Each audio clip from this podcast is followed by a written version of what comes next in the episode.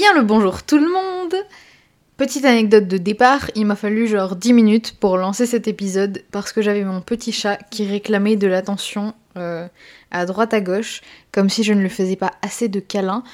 Et comme je n'ai pas pu m'en débarrasser, vous allez peut-être entendre ces petits ronronnements en arrière-plan. Je m'en excuse si c'est désagréable pour vous.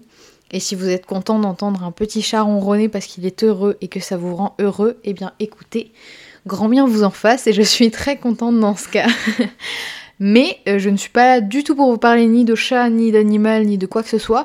Je suis là pour vous parler de santé mentale et d'une réflexion que je me fais depuis pas mal de temps et que j'ai eu euh, également une discussion avec une amie il y a pas très longtemps sur le fait qu'il y a très peu de médias aujourd'hui qui selon certains d'entre nous, parlent véritablement de santé mentale. Car quand je parle de médias, je parle de grands médias qui parlent de santé mentale, mais qui finissent souvent par la romantiser, par en sortir quelque chose de positif, etc. etc. Ou, et sûrement euh, ce qui me gêne le plus, c'est de parler de santé mentale comme si c'était temporaire. Alors que, on le sait aujourd'hui, il y a certains types de maladies mentales ou autres qui euh, ne sont pas temporaires dans le sens qu'ils ne vont pas durer un mois et demi, qui peuvent s'étaler sur des années et des années. Et attendre que cela change en quelques semaines, quelques mois peut parfois être très difficile. Et je voulais qu'on parle un peu de ce côté romantisé de la santé mentale. Comment est-ce que vous, vous voyez les choses? Comment est-ce que toi, là derrière qui m'écoute, tu vois la santé mentale aujourd'hui Est-ce que ça te saoule parce que t'as l'impression que t'es pas reconnu dans les médias traditionnels ou même parfois sur les réseaux sociaux, parce que sur les réseaux sociaux, il y a énormément de gens qui parlent de santé mentale, que ce soit d'anxiété, mais de beaucoup, beaucoup d'autres choses. Moi, j'ai découvert beaucoup de maladies mentales à travers les réseaux sociaux, et je trouve que c'est hyper important, parce que ça aide également euh, les personnes qui ne s'y connaissent pas à se tourner soit vers euh, des problématiques qui leur ressemblent, pour leur donner parfois la force d'aller consulter un professionnel qui pourra soit leur poser un diagnostic, soit les aider à trouver véritablement euh, quel est le problème pour eux, quelle est la problématique qu'ils pourraient régler. Mais également, je trouve que c'est important pour libérer la parole pour les gens qui ne vivent absolument pas avec ces troubles, avec ces problématiques, avec cette santé mentale défaillante, pour leur apprendre comment gérer la situation quand ils sont face à une personne comme ça, mais également pour qu'ils voient ça comme faisant partie de la normalité de la vie. Aujourd'hui, je pense que on a tous eu des soucis de santé mentale. Même si la plupart des, gens ont eu des soucis de santé mentale temporaires et auront encore des soucis de santé mentale, je pense qu'il est difficile de ne pas faire la distinction entre les deux. Entre la santé mentale du quotidien de chacun d'entre nous, des, des, personnes qui vont faire des dépressions après une, une rupture, un burn-out à cause d'un travail, etc., qui sont des soucis de santé mentaux qui sont quand même hyper grands, hyper développés, dont on parle énormément aujourd'hui, et qui sont surtout euh, relatifs à plein de personnes. Moi, je vous avoue que je pense connaître énormément de gens qui ont déjà fait un burn-out dans leur vie, ce qui du coup dénote quand même un souci de société qui est à mes yeux un petit peu trop grand et on ne peut plus faire les aveugles là-dessus, mais bon, ce n'est que mon avis. mais je pense aussi qu'il faut s'intéresser à la santé mentale de manière plus large et plus grande et comprendre qu'il y a des soucis qu'on peut rentrer dans la santé mentale et qui ne sont pas forcément guérissables au sens où on l'entend, dans le sens où ils ne sont pas passagers, comme certaines personnes ont des maladies euh, physiques, infantiles, depuis leur naissance ou quoi, et dont elles ne pourront pas guérir, soit parce qu'il n'existe pas de traitement, soit parce qu'au final, euh, ce sont euh, des choses qui, aujourd'hui font partie d'eux, typiquement les personnes en situation de handicap. On peut leur trouver des solutions, bien entendu, mais qui ne rendent pas finalement le, le confort qu'il y a pu y avoir au début. Et donc c'est véritablement cette question-là qu'on essaie toujours de mettre en avant comme si la santé mentale de une personne qui a fait un burn-out dans un travail en particulier équivalait à une personne qui a un trouble euh, très difficile à gérer qui impacte tous les domaines de sa vie. Parce que en général, les soucis de santé mentale, euh, j'ai envie de dire typiques, que l'on a tous eu, peuvent souvent toucher un seul ou alors deux domaines de notre vie, mais ne vont pas toucher tous les domaines de notre vie. Ils vont impacter tous les domaines de notre vie parce que typiquement, et aujourd'hui dans notre société encore plus, quand le domaine de notre vie qui est affecté, c'est le travail, ça impacte tous les, autres domaines de notre vie, pardon. Mais il existe également des troubles ou des maladies mentales qui font que ça affecte directement tous les domaines de notre vie et qui ne sont pas forcément euh, guérissables au sens où on l'entend, disons. Et du coup, c'est pour ça que c'est compliqué dans les médias traditionnels aujourd'hui de trouver ce, genre de discours parce que, et moi-même, je pense que je le fais, on est un petit peu obligé de finir sur un petit degré d'espoir qui parfois est compliqué à entendre. Ok euh, Pour fréquenter énormément de personnes qui souffrent de différents troubles, troubles de la personnalité borderline, troubles bipolaires, euh, énormément de, troubles autour de ça, j'avoue que j'entends énormément de discours de euh, moi ça m'impacte de telle, de telle et de telle manière, j'ai tel type de symptômes, c'est difficile à tel point mais je garde espoir de pouvoir un jour me stabiliser et de pouvoir un jour aller mieux. Et en fait, le souci avec ce genre de discours, mais c'est vrai, moi je connais énormément de gens qui ont un trouble de la personnalité borderline et qui aujourd'hui sont dans une certaine forme de stabilité. Ok, c'est génial. Je suis tellement ravie pour ces personnes qu'elles aient pu se trouver une solution, qu'elles aient pu à un moment donné s'accrocher à quelque chose qui a fait qu'elles vont mieux, le problème avec ce genre de discours, c'est qu'il nous fait croire que du coup, chaque personne qui souffre de ce trouble va forcément à un moment donné se stabiliser. Comme le fait que chaque personne qui aurait une dépression va mettre 6 mois à s'en remettre. Non, c'est pas comme la grippe. La grippe, on va vous dire vous en avez pour 2 à 3 semaines. Et c'est tout. Vous en avez pour 2 à 3 semaines. Quand vous développez une dépression, on ne peut pas vous dire, ok, dans trois mois c'est bon, si vous prenez tel type de médicament, dans trois mois c'est réglé. C'est pas vrai, ça ne fonctionne pas comme ça. Ça dépend d'énormément de facteurs qui vont être euh, la manière dont vous allez rebondir sur le domaine qui vous a créé cette dépression, la manière dont vous allez être accompagné, quels sont les proches que vous avez autour de vous, quels sont les autres domaines dans votre vie dans lesquels vous pouvez avoir de l'épanouissement, etc., etc. Et tous ces facteurs vont jouer sur votre guérison. Et le souci de romantiser la santé mentale et de toujours finir son discours en disant on va tous s'en sortir, il y a des solutions, euh, votre situation n'est que temporaire, c'est surtout que, et pour l'avoir énormément, énormément vécu dans ma vie, les gens autour de vous, qui souvent n'ont peut-être pas connu des gros soucis de santé mentale, ou alors n'ont pas pris conscience qu'ils avaient vécu des gros soucis de santé mentale, parce que j'en ai vu passer pas mal également, pense toujours que dans un laps de temps donné, vous allez guérir, vous allez, et là je mets des gros guillemets, redevenir normal. C'est un gros souci parce que les gens ont l'impression que avec cette maladie, vous n'êtes pas vous-même. Typiquement dans la dépression, dans le burn-out, c'est potentiellement vrai. Vous n'êtes pas votre dépression, vous n'êtes pas votre anxiété, vous n'êtes pas votre burn-out on le sait tous, on l'a toujours su. Vous n'êtes pas votre stress post-traumatique non plus. Vous n'êtes aucune de vos maladies, même les troubles dont je parlais tout à l'heure. Or, même si on n'est pas, si pas ces troubles, quand ça fait 4 ou 5 ans que nous souffrons de dépression, cette dépression est tellement grande que l'on a forgé et créé sa personnalité tout autour d'elle. Quand ça fait 15 ans que vous avez un trouble de l'anxiété généralisée, je vous promets que vous créez toute votre personnalité autour de cette anxiété parce que vous avez la sensation, la sensation quasi, euh, quasi sûre en fait, qu'elle fait partie de votre personnalité. Et personne, je dis bien personne, ne peut vous dire que ce n'est pas vrai. Parce que quand vous développez quelque chose comme ça, il est impossible de le dissocier de soi.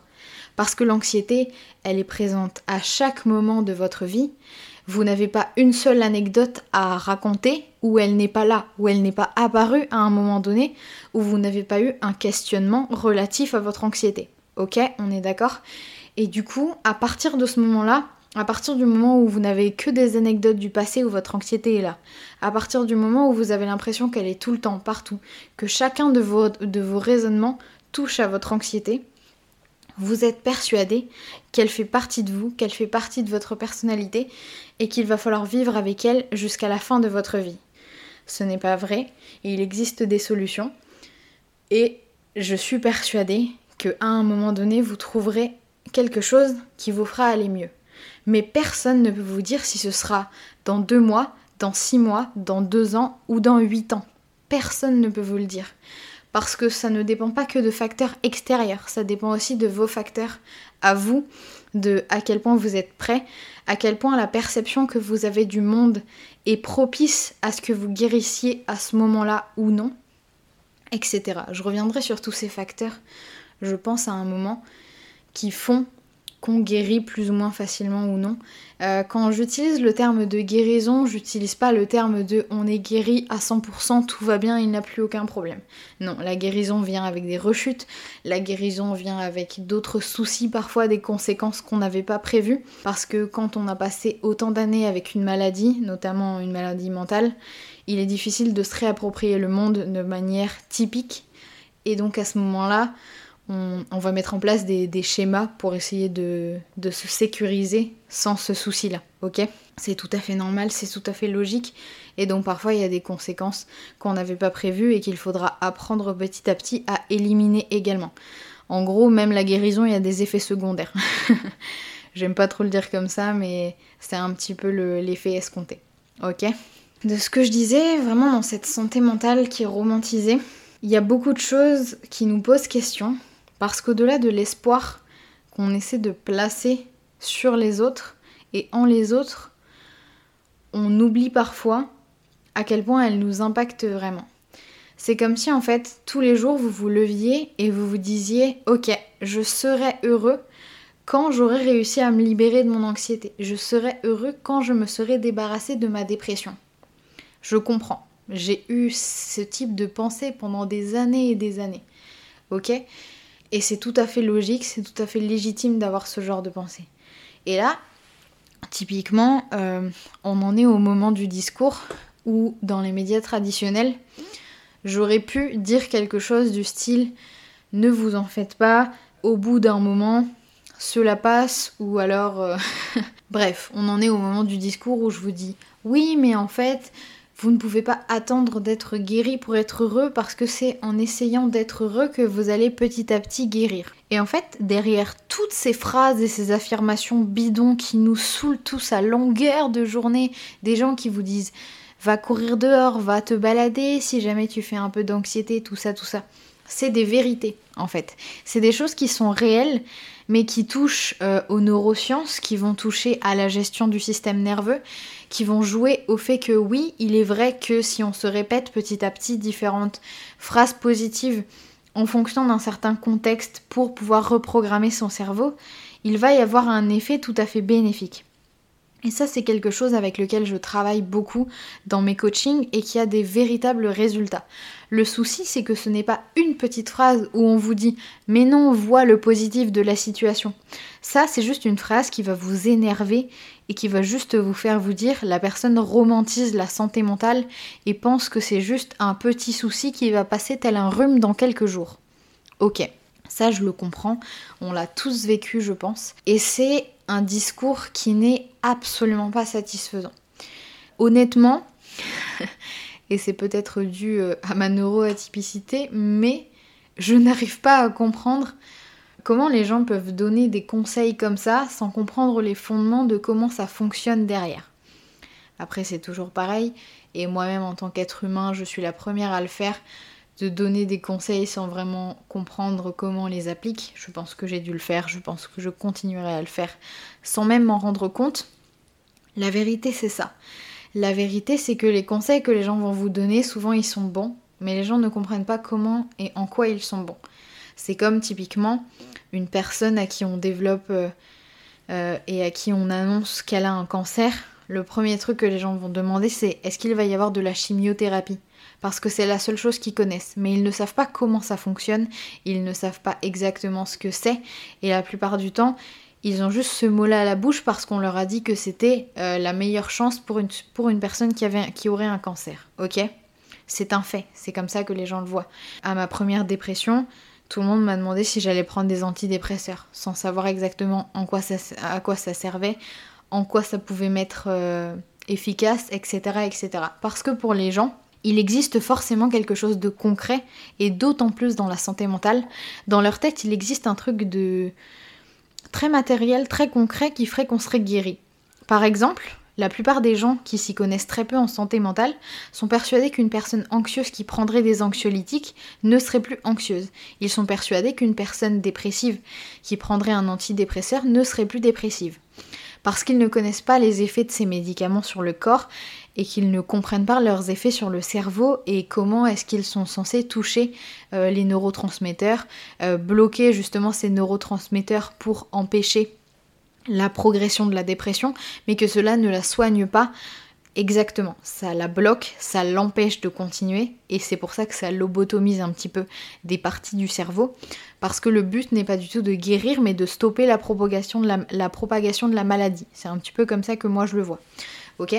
Et pour avoir étudié la question, c'est comme ça que ça se voit en fait.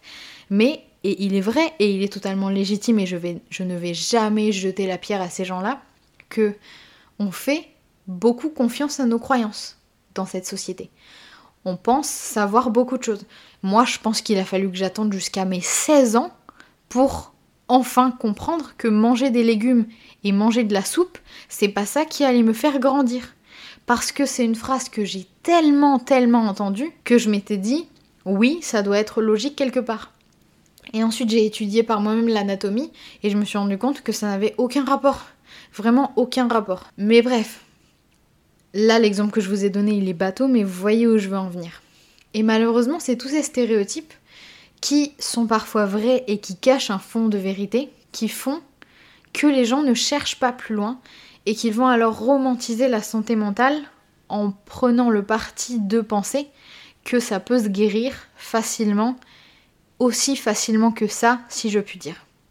C'est comme quand on est enrhumé, on achète de quoi se nettoyer le nez et on se mouche pendant 3-4 jours, et eh ben on prend un médicament, on va chez le psy 2-3 fois, on récite des affirmations positives et on est censé aller mieux, ok?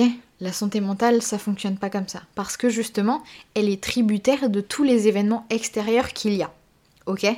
Typiquement, vous pouvez aller très très mal ce jour-là. Euh, votre meilleur pote arrive chez vous avec un gâteau qu'il a fait maison alors qu'il sait pas cuisiner. Même si vous savez pertinemment que le gâteau sera immangeable, vous allez le goûter et vous allez être content qu'il ait fait cet effort pour vous. Enfin, j'espère. Mais c'est l'événement extérieur qui vous a fait vous dire ok, là j'ai un petit rayon de soleil. Et c'est aussi les événements extérieurs qui parfois peuvent vous faire replonger quand vous étiez dans un moment où vous étiez parti sur des nuances positives et on vous annonce que finalement euh, le travail que vous avez fait pour votre boulot, ben il n'est pas satisfaisant, il va falloir le refaire depuis le début. Encore un sentiment d'échec, encore un sentiment de se dire j'ai encore raté quelque chose, je ne suis pas assez. Et donc là on replonge assez facilement, ok? Quand je dis euh, que la santé mentale, elle est tributaire des actions extérieures, je ne veux pas dire que la seule chose qui crée votre santé mentale, c'est l'extérieur. Parce que ce ne sera jamais le cas. Euh, la vérité, c'est que c'est la perception des événements extérieurs que vous avez qui crée tout ce dynamisme, qui crée justement toute cette mouvance de vie positive ou de vie négative selon la manière dont vous le voyez ok? Et la santé mentale, elle est très tributaire de ça. Elle est véritablement tributaire de la manière dont vous voyez les choses, de la perception que vous avez du monde et le prisme que vous avez du monde. Et j'en ai déjà parlé dans un autre podcast, euh, c'est véritablement vos, vos anecdotes passées, vos souvenirs, vos expériences, la manière dont vous avez pu vivre votre vie. Et c'est tout à fait normal que votre prisme vous dise, par exemple, que au moindre échec, vous perdiez confiance en vous parce que dans votre prisme, vous n'êtes bon à rien et vous n'arriverez jamais à rien. Ok? Donc c'est normal. Le souci dans la santé mentale, c'est qu'il n'y a pas de vraie réponse. Par exemple, là on en est à un moment de l'épisode ou si je vous parlais de santé mentale comme on voit dans tous les métiers traditionnels, dans tous les médias pardon traditionnels, je vous dirais mais il n'y a pas de fatalité. Vous pouvez toujours vous en sortir de telle ou de telle ou de telle manière. Et je pense que c'est un discours qui est quand même hyper important à garder en tête, c'est que non, il est vrai qu'il n'y a pas de fatalité et que toute situation est temporaire même si les temporaires durent 15 ans. Ok? C'est une vérité. La vie, elle est fluctuante, la vie, elle change, et même dans vos journées. Même si vous souffrez de dépression depuis 4 ans, sur les 4 ans, je suis sûre que vous pouvez me citer au moins une semaine où vous avez eu des anecdotes positives. C'est sûr à 100%, je le sais, parce que j'ai vécu la même chose.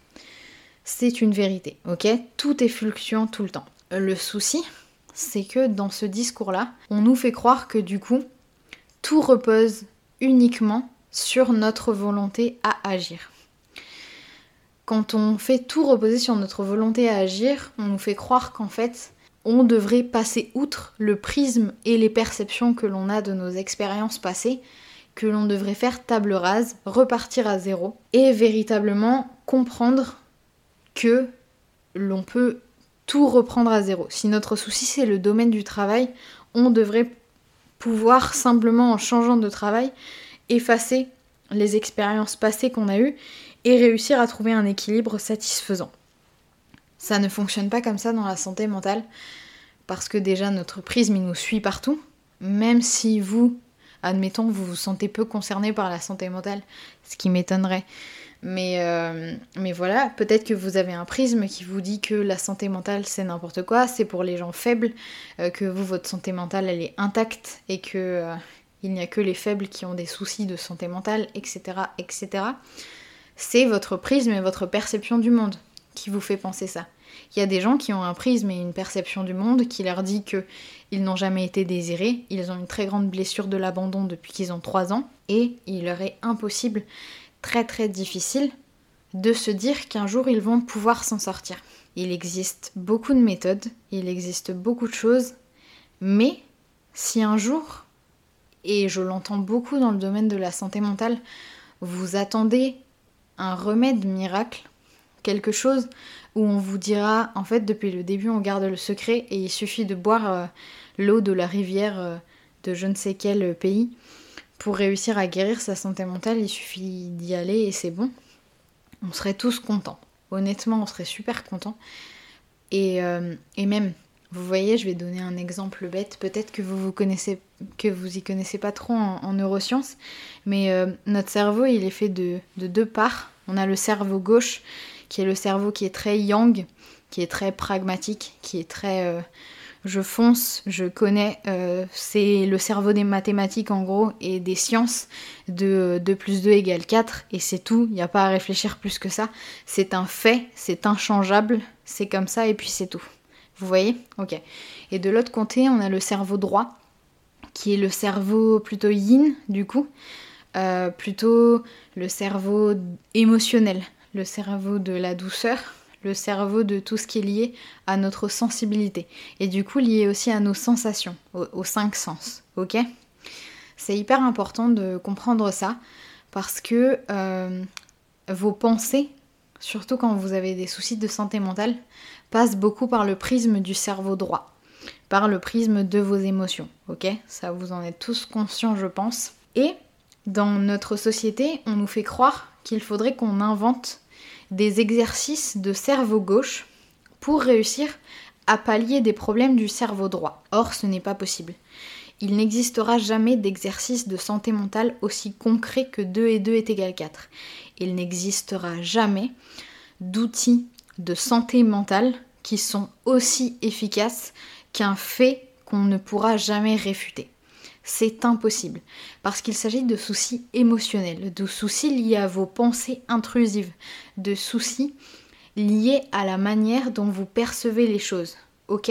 Et du coup, le seul moyen de régler ces soucis-là, c'est de régler vos pensées, de reprogrammer vos pensées intrusives, de reprogrammer vos émotions et de comprendre comment elles fonctionnent pour réussir à gérer vos émotions, de comprendre comment vous fonctionnez, d'apprendre à vous connaître. Et en fait, vous ne pouvez pas demander des exercices concrets pour un truc qui n'est pas concret. Vous ne pouvez pas toucher votre santé mentale.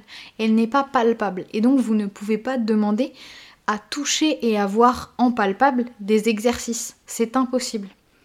C'est impossible que si vous prenez deux verres, ben 1 plus 1 est égal 2, ok, génial. Ça, vous le savez. Ça, c'est concret parce que c'est dans la matière, c'est devant vous.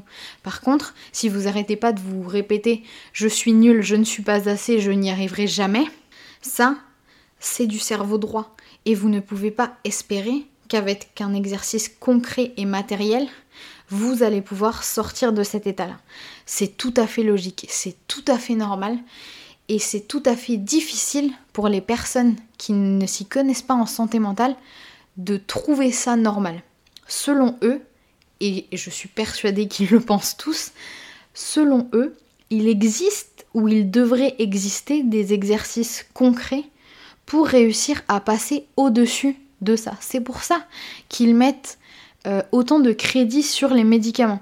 C'est pour ça que selon eux, une simple action comme aller se balader est suffisante. Mon but avec ce podcast là, avec cet épisode, c'est vraiment de vous transmettre tout ce que j'ai pu comprendre sur la perception qu'ont les autres personnes de la santé mentale, sur pourquoi est-ce que selon eux elle est romantisée. Donc si je devais faire juste un petit récap de tout ça, véritablement notre santé mentale, elle est hyper romantisée dans notre société pour une raison hyper simple, c'est que tout le monde pense qu'elle est temporaire. On pense qu'elle est temporaire et qu'elle va finir par passer, et donc on la romantise parce que oui, c'est romantique qu'une personne n'arrive plus à manger et fasse de l'anorexie après une rupture parce qu'on pense que ça va durer deux semaines. Or, si ça commence à durer trois mois, ça devient compliqué.